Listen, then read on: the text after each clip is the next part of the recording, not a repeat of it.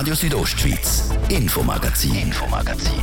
Nachrichten, Reaktionen und Hintergründe aus der Südostschweiz.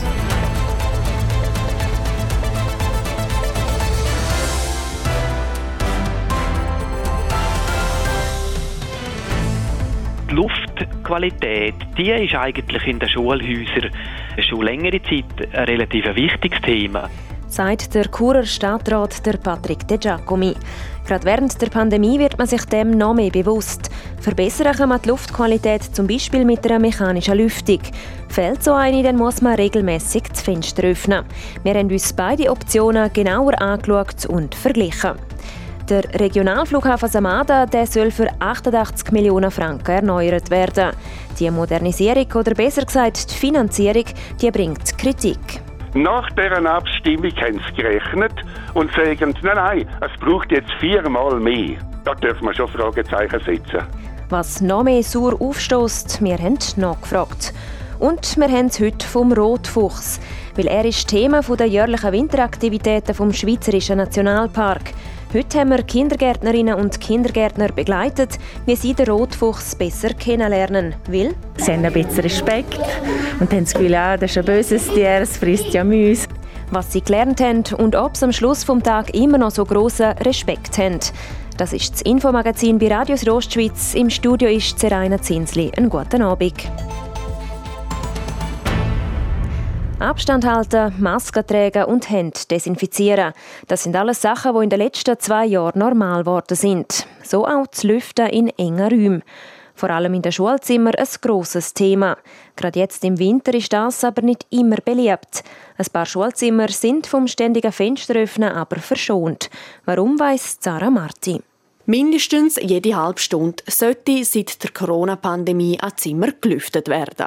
Das, weil die Luft, die die Menschen ausschnaufen, eine hohe Virenlast hat. Darum muss es auch in den Schulzimmern ständig frische Luft haben. Das geht mit Hilfe von Fensteröffnen oder anderer mechanischer Lüftung. So eine Lüftung gibt es auch vereinzelt an der Churer Schule. Bei der Stadtrat, der Patrick De Giacomi sagt, er ist zuständig für die Schule in Chur. Wir haben 14 Schulhäuser und 39 Kindergärten in der Stadt Chur. Und von diesen Anlagen haben wir in drei Schulhäusern Lüftungsgeräte, also wirklich Installationen, mechanische Geräte. Und dort, wo wir Geräte haben, dort wird das Risiko natürlich durch diese Geräte massiv reduziert. Denn mit so einer Lüftung wird die Luft umgewälzt. Heißt konkret, die gute Luft wird von außen nach innen geblasen und die schlechte Luft wird nach außen getragen. Genau diese Lüftung hat das Schulhaus Dürligarten in Chur. Der Nico Trojaniello, er ist dort der Primarlehrer, sieht hier mehrere Vorteile. Ein Vorteil ist sicher, dass wir weniger lüften müssen. Wir machen es zwar immer noch, aber äh, sicher weniger als vorher. Und der andere Vorteil ist, wir müssen die Fenster nicht konstant offen behalten oder über einen längeren Zeitraum. Und die Luft wird von außen reguliert reingelassen und äh, Kinder haben damit auch nicht immer kalt, falls wir dann mal lüften. Anders sieht es im Churer Nikolai aus. In dem Gebäude gibt es nämlich keine mechanische Lüftung. Dort öffnet man die Fenster alle 20 Minuten, um frische Luft zu kriegen. Das auch im Winter. Dass es dann zum Teil kalt werden kann, ist logisch. Der Marc Adam, er ist Primarlehrer im Nikolai, nimmt das aber entspannt. Also die Schüler rufen aus, die Schülerinnen rufen aus, wenn es kalt ist, sicher. Dann ja, legen wir mal eine Jacke an, das ist sicher eine Möglichkeit, die wir haben. Wir haben die Heizung aufgedreht, was aus ökologischer Sicht vielleicht nicht so sinnvoll ist, im Moment aber wie nicht anders geht. Trotzdem sind durch das Lüften im Winter nicht mehr Kinder krank geworden. Auch negative Rückmeldungen von Eltern habe er noch nie gekriegt. Und auch für ihn sei das Lüften keine grosse Sache. Mich stört es nicht, um die alle 20 Minuten das Fenster aufzumachen. Ich habe Bewegung. Äh, die Kinder sind auch parat, um die Aufgabe zu übernehmen. Das ist gar kein Problem. Trotzdem würde der Mark Adam zu einer mechanischen Lüftung nicht Nein sagen. Aber auch die hat laut am Nico Trojaniello Nachteil. Es gibt nämlich mehrere Einstellungen. Und die eine ist nicht ganz so beliebt, auch wenn der Name von ihr eigentlich nicht einmal so schlecht tönt. Wenn man den Party-Modus, wie der heisst, einschaltet, dass dann äh, ein relativ lauter Ton die Lüftung von sich gibt und Kinder ab und zu sich beklagen, dass es ähm, ein bisschen Luft von hinten haben gegen den Nacken. Aber äh, den brauchen wir praktisch nie, das ist gar nicht nötig. Und das ist auch noch am Anfang vorgekommen, die Lüftung noch nicht eingestellt war. Bis jetzt haben nur drei Schulhäuser in Chur so eine mechanische Lüftung. Das soll sich aber in Zukunft ändern. Weitere Anlagen sind nämlich für den Neubau in Haldenstein und für das Schulhaus Maloders geplant. Das ist der Blick aus dem Churer Schulzimmer von Sarah Marti.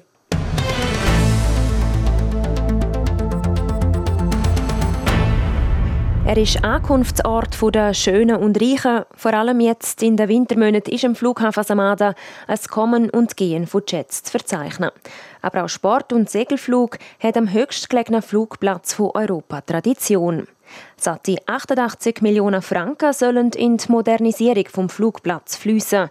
Investitionen, die auch durch private Investoren könnten finanziert werden und darum Kritiker von zwei Organisationen auf den Plan rufen. Nadja Guetsch. Das sind die beiden Schutzorganisationen Stiftung Terrafina Oberengadin und das Forum Engadin, wo in einer Medienmitteilung kritische Fragen stellen. Der Jost Fallett. Man hat 22 Millionen für die notwendige Infrastruktur beschlossen und nicht viermal mehr. Um die ganze Problematik besser zu verstehen, braucht es eine Rückblende. Es sind mittlerweile zehn Jahre seit der Überführung von Infrastrukturunternehmung, kurz Infra, in die öffentliche Hand. Die Infra ist eine selbstständige öffentlich-rechtliche Anstalt von der elf Oberengadiner Gemeinden und für den Unterhalt, die Erneuerung, Neubau und Betriebsbereitschaft vom Flughafen Samada zuständig. Im 2017 dann eine weitere wichtige Abstimmung. Dort hat die Stimmbevölkerung vom Oberengadin Investitionen in der Höhe von 22 Millionen Franken für die Sanierung vom Flugplatz, wo betrieblich notwendig sind, zugestimmt. Im letzten Jahr dann hat die Flughafenkonferenz informiert, dass 88 Millionen Franken in die Infrastruktur investiert werden sollen und man bezüglich der Sicherstellung der Investitionen mit verschiedenen Investorengruppen im Gespräch sei. Die Vervierfachung der Kosten und der Einbezug von Investoren ruft Kritiker wie der Jost Fallett von der Stiftung Terrafina Oberengadin auf den Plan und stellt in Frage, die Diskussion vor Privatisierung, die ist schon mehrmals gekommen. Darum hat man auch in der Botschaft, wo die Infra vom Kreis zu der Gemeinde gegangen ist, festgehalten, als Rechtsform hat man eine öffentlich-rechtliche Anstalt gewählt, wo eine Beteiligung von Privaten ausschließt.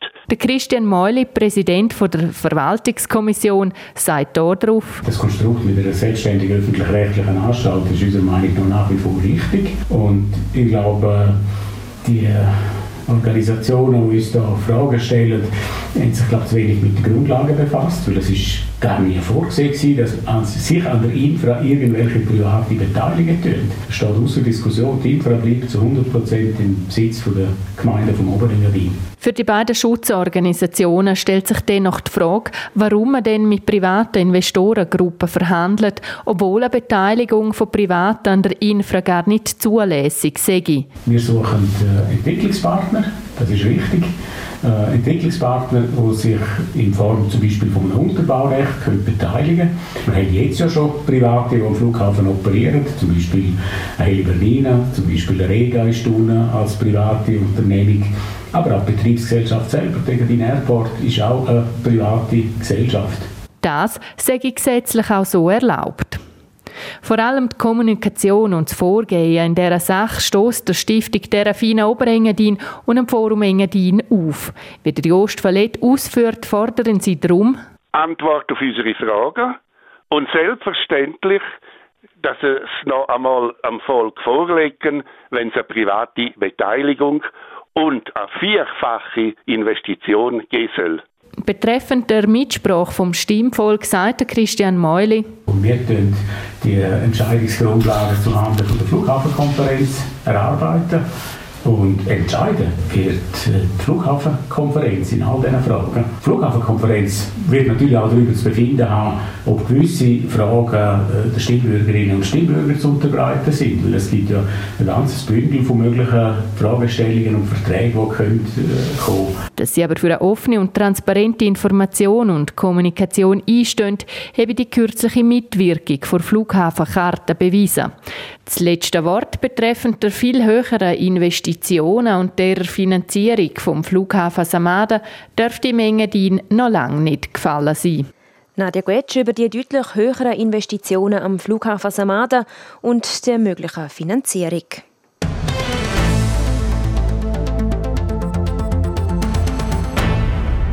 Konditionsproblem, Muskelkraftverlust, Atemproblem und Müdigkeit.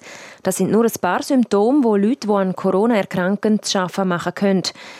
Das kann während der Erkrankung oder auch nachher sein. Stichwort Long-Covid. Dagegen soll eine Reha helfen. Das zeigt eine neue Studie von der Klinika Valenz.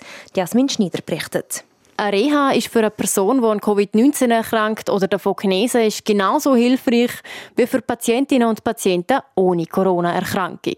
Das zeigt eine neue Studie von der Klinika Valenz. Was das heißt, erklärt der ärztliche Direktor, der Stefan Bachmann. Wir sollten eigentlich den Patientinnen und Patienten eigentlich möglichst gleich rehabilitative Massnahmen zukommen lassen. Ob das stationär muss passieren oder ob man das im ambulanten Rahmen kann machen kann, da kann man noch darüber diskutieren. Das ist ein bisschen abhängig davon, auch wie die Situationen sind von den Leuten daheim. Aber rehabilitative Massnahmen sollte man eigentlich anbieten. Rund 100 Personen haben an dieser Studie teilgenommen. Dafür sind Personen mit Corona oder Long-Covid während der ersten Welle mit klassischen Reha-Patientinnen und Patienten verglichen worden. Das sind beispielsweise Personen mit einer Erkrankung an der Gelenk oder an der Wirbelsäule sowie Krebspatientinnen oder Patienten. Dabei habe ich mir Folgendes festgestellt. Covid-Betroffene fangen zwar schlechter an als klassische Reha-Patienten. Das heisst, wenn man schaut, wie sie im Alltag funktionieren können, dann funktionieren die schlechter, die Gruppe Patienten, als die äh, normalen Rehabilitationspatienten. Aber sie holen sehr schnell auf und sie übertreffen am Schluss eigentlich unsere klassischen Reha-Patienten in Bezug auf die Lebensqualität und in Bezug auf das Funktionieren im Alltag. Es ist das erste Mal, dass eine Studie so etwas in der Schweiz untersucht hat. Stefan Bachmann erklärt, wie es da dazu gekommen ist. Wir haben in der ersten Corona-Welle vom Kanton St. Gallen den Auftrag bekommen, die Spitäler, also die Akutspitäler zu entlasten. Und haben dann nachher noch akut kranke Covid-Patienten aufgenommen in die Reha-Kliniken Wallenstadtberg und Valenz. Und dann ist es mal so darum gegangen, können wir die überhaupt rehabilitieren? Also können die überhaupt ein Programm mitmachen, wie, wie sage jetzt mal, die normalen Rehabilitationspatienten, die nach Hüft- oder Knöchersatzoperationen kommen. Da haben wir gedacht, komm, die müssen wir jetzt mal nachverfolgen. Ganz am Anfang hatte er sogar das Gefühl, dass Personen, die an Covid erkrankt sind, nicht von einer Reha profitieren werden. Die Studie hat dann aber das Gegenteil bewiesen. Zur gleichen Zeit hat das Reha-Zentrum Wallenstadt-Berg als Entlastung für die umliegenden Spitäler eine Isolationsstation eingerichtet. Diese während der Covid-Wellen jeweils gut ausgelastet. Gewesen. Ende Oktober, wo so die richtige fünfte Welle nicht angezogen hatte, haben wir es jetzt wieder gebraucht bis um mit letzte Woche. Und jetzt haben wir sie wieder aufgehoben. Jetzt ist der Druck nicht mehr so gross, Akutkranke müssen aufzunehmen, also die noch isolationspflichtig sind, sondern es ist eher so, dass die Akutspitäler froh sind, wenn die schwer Betroffenen die die Akutphase schon durch haben, die Rehabilitation abnehmen. Denn gerade jetzt, wo viele Leute an der Omikron-Variante erkranken, werden laut Stefan Bachmann viele Patientinnen und Patienten von den umliegenden Spitälern wie das Kantonsspital Graubünden oder auch das Kantonsspital St. Gallen in die Reha in die Klinik Valenz überwiesen. Das ist ein Beitrag von Jasmin Schneider in Zusammenarbeit mit dem Livio Biondini. Das ist Radio Südostschweiz mit dem Infomagazin. Im zweiten Teil machen wir gerade weiter mit dem Thema Bündner Hotellerie. Zuerst geht es aber zu den Nachrichten. Halbe sechs haben wir sie hören, Radio Südostschweiz. News Update. Mit der Olivia Limacher. Die befürchtete Zunahme der Spitaleintritte wegen der Omikron-Welle ist gemäß dem Präsidenten der Kantonsärzte Rudolf Hauri bisher ausgeblieben. Verlegungen von Patientinnen und Patienten seien bislang kaum nötig gewesen. Für eine Entwarnung ist es nach Einschätzung des Bundesamtes für Gesundheit allerdings zu früh. Firmen in der Schweiz haben in den vergangenen zwei Jahren laut Wirtschaftsexperten des Beratungsinstituts BAC Economics weniger Steuern bezahlt. Grund dafür sei hauptsächlich die Einführung der Steuerreform auf Anfang 2020, welche das Schweizer Stimmvolk im Jahr zuvor angenommen hatte. Internationale Ermittler haben ein Netz von Cyberkriminellen ausgeschaltet, wie die europäische Polizeibehörde Europol meldet. Demnach wurden in zehn Ländern insgesamt 15 Server ausgeschaltet, über die Kriminelle anonym kommuniziert hatten. Europol schätzt, dass durch das Ausschalten der Server Cyberangriffe, die einen Schaden in Millionenhöhe verursacht hätten, verhindert werden konnten. In ganz Deutschland haben gestern Abend mehr als 70.000 Menschen erneut gegen Corona-Maßnahmen und eine mögliche Impfpflicht demonstriert. Mehrfach wurden Versammlungen aufgelöst, weil die Polizei keinen Versammlungsleiter feststellen konnte oder weil kein Mund-Nasenschutz getragen wurde. Das Wetter. Präsentiert von Tanzschule Home of Dance. Die Tanzschule in Chur für alle Partens von Disco Fox über Salsa bis Hochzeitstanz und Bachata. www.homeofdance.ch ja, wir gehen einer grösstenteils sternenklaren Nacht entgegen. Entsprechend tief sinkt das Quecksilber mit Tiefstwert von minus 3 Grad im Churer Rheintal.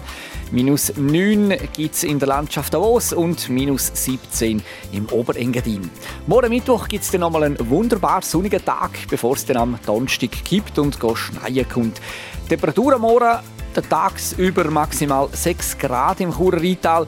Auf der Lenzerheide gibt es 3 und in Bivio 0 Grad. Verkehr Präsentiert von Mobilreisen24, Ihre Partner für Wohnmobilvermietungen im Bündner Oberland. Mehr Infos unter mobilreisen24.ch. Ja, da ist einiges los im Moment in der Stadt Chur. Wir haben Stau oder stockenden Verkehr. Und zwar im Bereich Autobahnausfahrt Chur Nord stadteinwärts, dann äh, auf der Masanzerstraße stadtauswärts mit einem Zeitverlust von bis zu 15 Minuten. Und im Bereich Postplatz Weltstörfli. Sonst sieht es gut aus aktuell. Weitere Meldungen über größere Störungen haben wir keine für euch. Zur Erinnerung einfach noch schnell äh, Pässe-Übersicht, stellenweise noch schneebedeckt ist der Lukmanier Pass. Allen unterwegs weiterhin eine gute und sichere Fahrt. Verkehr. Ich gebe zurück in die Redaktion zur Serena Zinsli. Radio Südostschweiz, Infomagazin, Infomagazin. Nachrichten, Reaktionen und Hintergründe aus der Südostschweiz.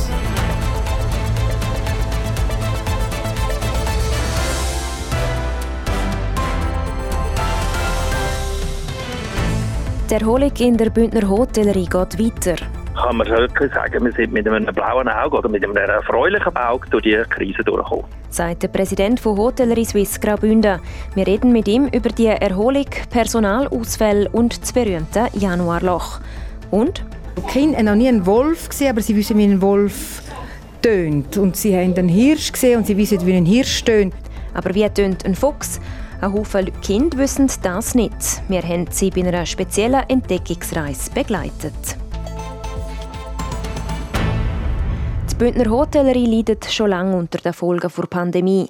Einschränkungen, Teilschliessungen und zuletzt auch Personalausfälle machen es nicht einfach, den Betrieb aufrecht zu erhalten. Aber der Dezember der ist für die Bündner Hoteliers nicht einmal so schlecht gewesen, wie der Präsident von Hotellerie Suisse Graubünden, der Ernst Wirsch, der Francesca Albertini, erzählt. Dezember wird zwischen 15 und 17 Prozent mehr sein als das letzte Jahr. Das ist sehr gut und auf das ganze Jahr gerechnet sind wir über 5 Millionen, also etwa 5,2 Millionen Logiernächte. Das sind Zahlen, die eigentlich wieder vor Corona erreicht worden sind, zu guten Zeiten.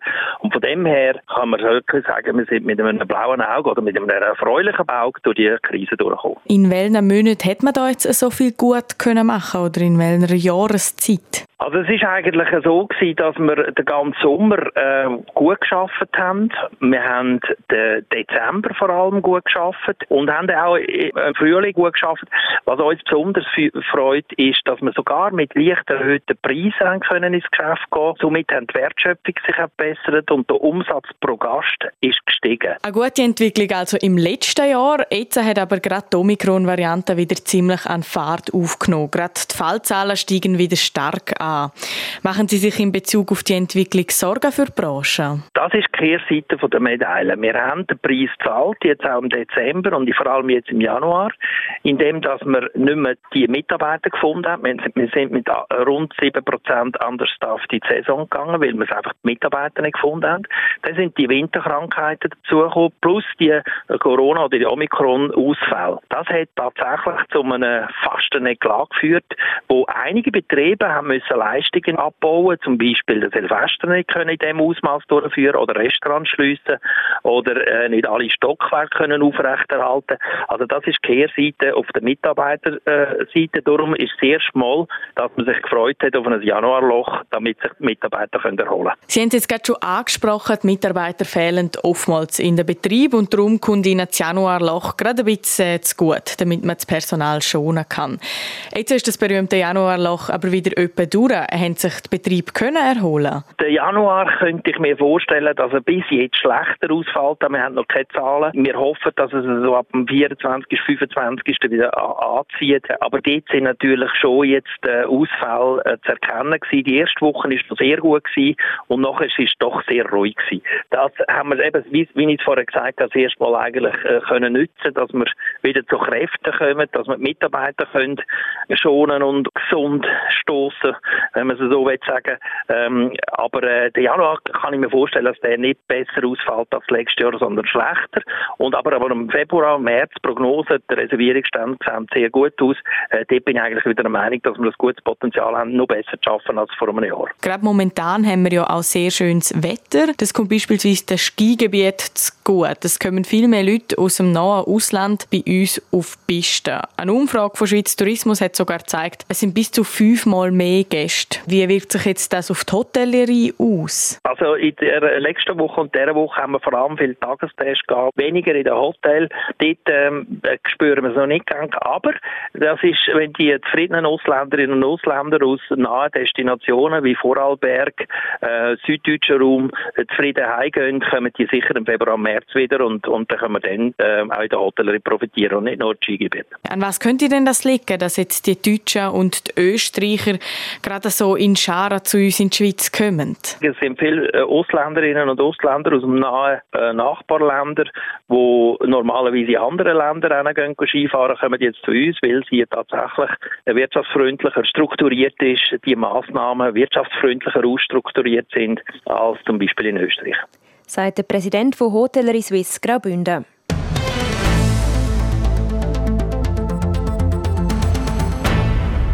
Und jetzt geht es bei uns um Dedo. Fuchs, du hast die Gans gestohlen, gib sie wieder her. Am Rotfuchs widmet sich nämlich zurzeit die Sonderausstellung im Nationalparkzentrum in Zernetz. Analog ist das auch das Thema der jährlichen Winteraktivitäten vom Nationalpark, wo sich das Jahr an die Kindergärten im Tal richtet. Nadja Guetsch hat zusammen mit den jüngsten Besucherinnen und Besuchern die Eigenheiten von Jäger auf den Liesliger Pfoten genauer angeschaut. Also tönt es, wenn Kindergärtner sich damit beschäftigen, was für Laut ein Fuchs von sich gibt. Die Klasse, die heute an den Winteraktivitäten vom Schweizerischen Nationalpark teilnimmt und mehr über den Fuchs will erfahren, kommt aus Lawin.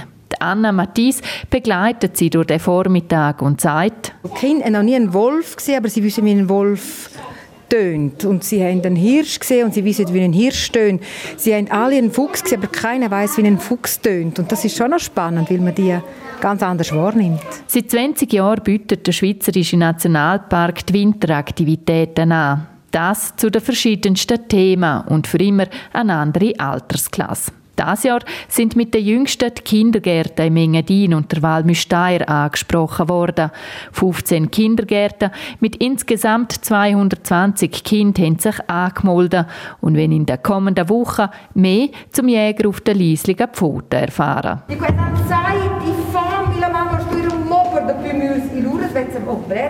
Da wird zum Beispiel vermittelt, wo der Fuchs wohnt, indem die Kinder durch eine Art Fuchsbau krabbeln können, welche Nahrung er bevorzugt und wie er Müsse jagt und welche Sinn ihn da dabei unterstützen.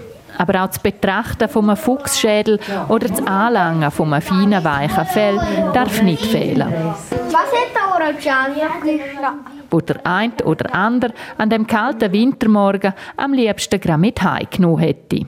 Immer wieder haben die kleinen Besucher vom Kindergarten Lawin die Möglichkeit, sich selber in einen Fuchs zu versetzen und auf leislichen Sohlen den Spuren folgen, wo am auf Boden verteilten Stein aufgemalt sind. Wer der Fährte richtig folgt, entdeckt am Schluss einen Bär, ein Hirsch, ein Reh und natürlich einen Fuchs. Aber auch über die Arbeit vom Nationalpark wird etwas gelernt, indem das Besendern von einem Fuchs mittels einem Video aufgezeigt wird. Das Ziel dieser Winteraktivitäten ist seit 20 Jahren das gleiche. Vor allem auch, dass man den Nationalpark der einheimischen Bevölkerung ein bisschen näher bringt.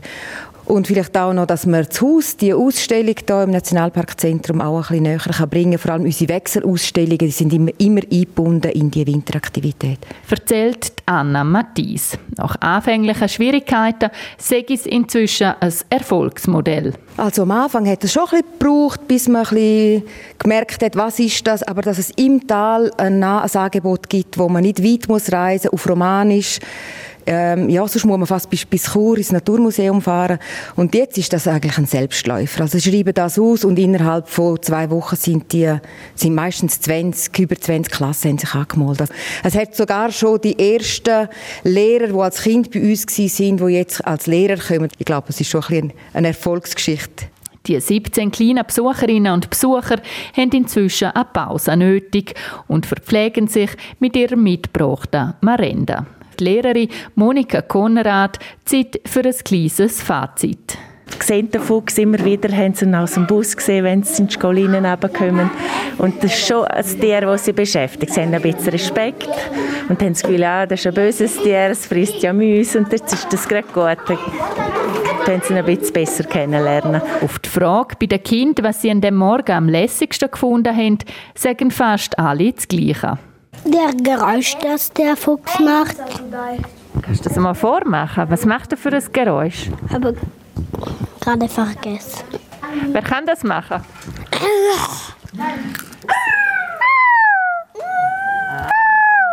Was hast du gelernt über den Fuchs?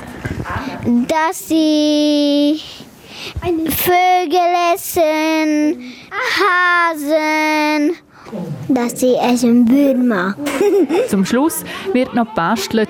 Ein gefalteter Fuchs aus Papier nimmt jedes Kind mit auf den Heimweg. Das ist ein Beitrag von Nadia Guetsch. Sport. Noch vor drei Jahren hat er unter Tränen seinen Rücktritt gegeben. Der schottische Tennisspieler Andy Murray. Und jetzt ist der Braveheart vom Tennis zurück und spielt an der Australian Open wie eh und je. Olivia Limacher. Drei Jahre nach seinem letzten Auftritt an der Australian Open ist er schon zurück, wie man ihn kennt. Leidend, fluchend, kämpfend und siegreich. Der Fünffach-Finalist gewinnt sein erstes Rundenspiel gegen die Weltnummer 21, der Georgier Nikolaus Basilashvili. Der Murray selber ist aktuell noch Nummer 113 der Welt. Dass er jetzt wieder zurück auf dem Platz ist, verdankt der 34-Jährige einer künstlichen Hüfte. In der zweiten Runde wartet dann auf den Qualifikant der Taro Daniel aus Japan. Eine durchaus machbare Aufgabe für Andy Murray. Für die Schweizer Olympiasiegerin Belinda Bencic geht es ebenfalls weiter in Down Under.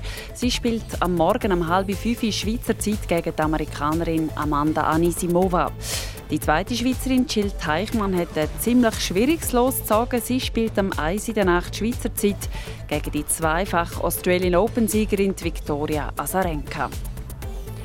Der Eishockey-Nationaltrainer Patrick Fischer hat heute das Aufgebot für das Olympische Eishockeyturnier in Peking bekannt gegeben. Er setzt auf Routiniers, angeführt wird das Kader vom Davoser Andres Ambühl und mit dabei sind 25 Spieler aus der National League. Grosse Überraschungen gibt es keine. Der prominenteste Schweizer Olympiateilnehmer ist der NHL-Rückkehrer, Gregory Hoffmann. Dann sind heute noch weitere Olympiatickets gelöst worden. Zwei Oldies reisen auch auf Peking. Der Bündner Langläufer Dario Colonia ist zusammen mit dem Toggenburger Skispringer Simon Ammann und 76 weiteren Athletinnen und Athleten von Swiss Olympic für die Olympischen Spiele in Peking am 4. Februar selektioniert worden. Der Dario Colonia strebt bei seiner vierten Olympiateilnahme und zum Abschluss von seiner Karriere eine Medaille an.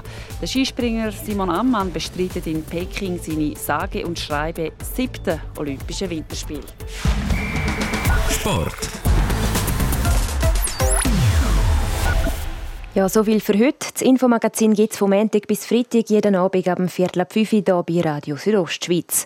Auch jederzeit im Internet unter südostschweiz.ch Sendungen zum Nachlesen und auch als Podcast zum Abonnieren. Am Mikrofon war Zeraina Zinsli. Einen schönen Abend.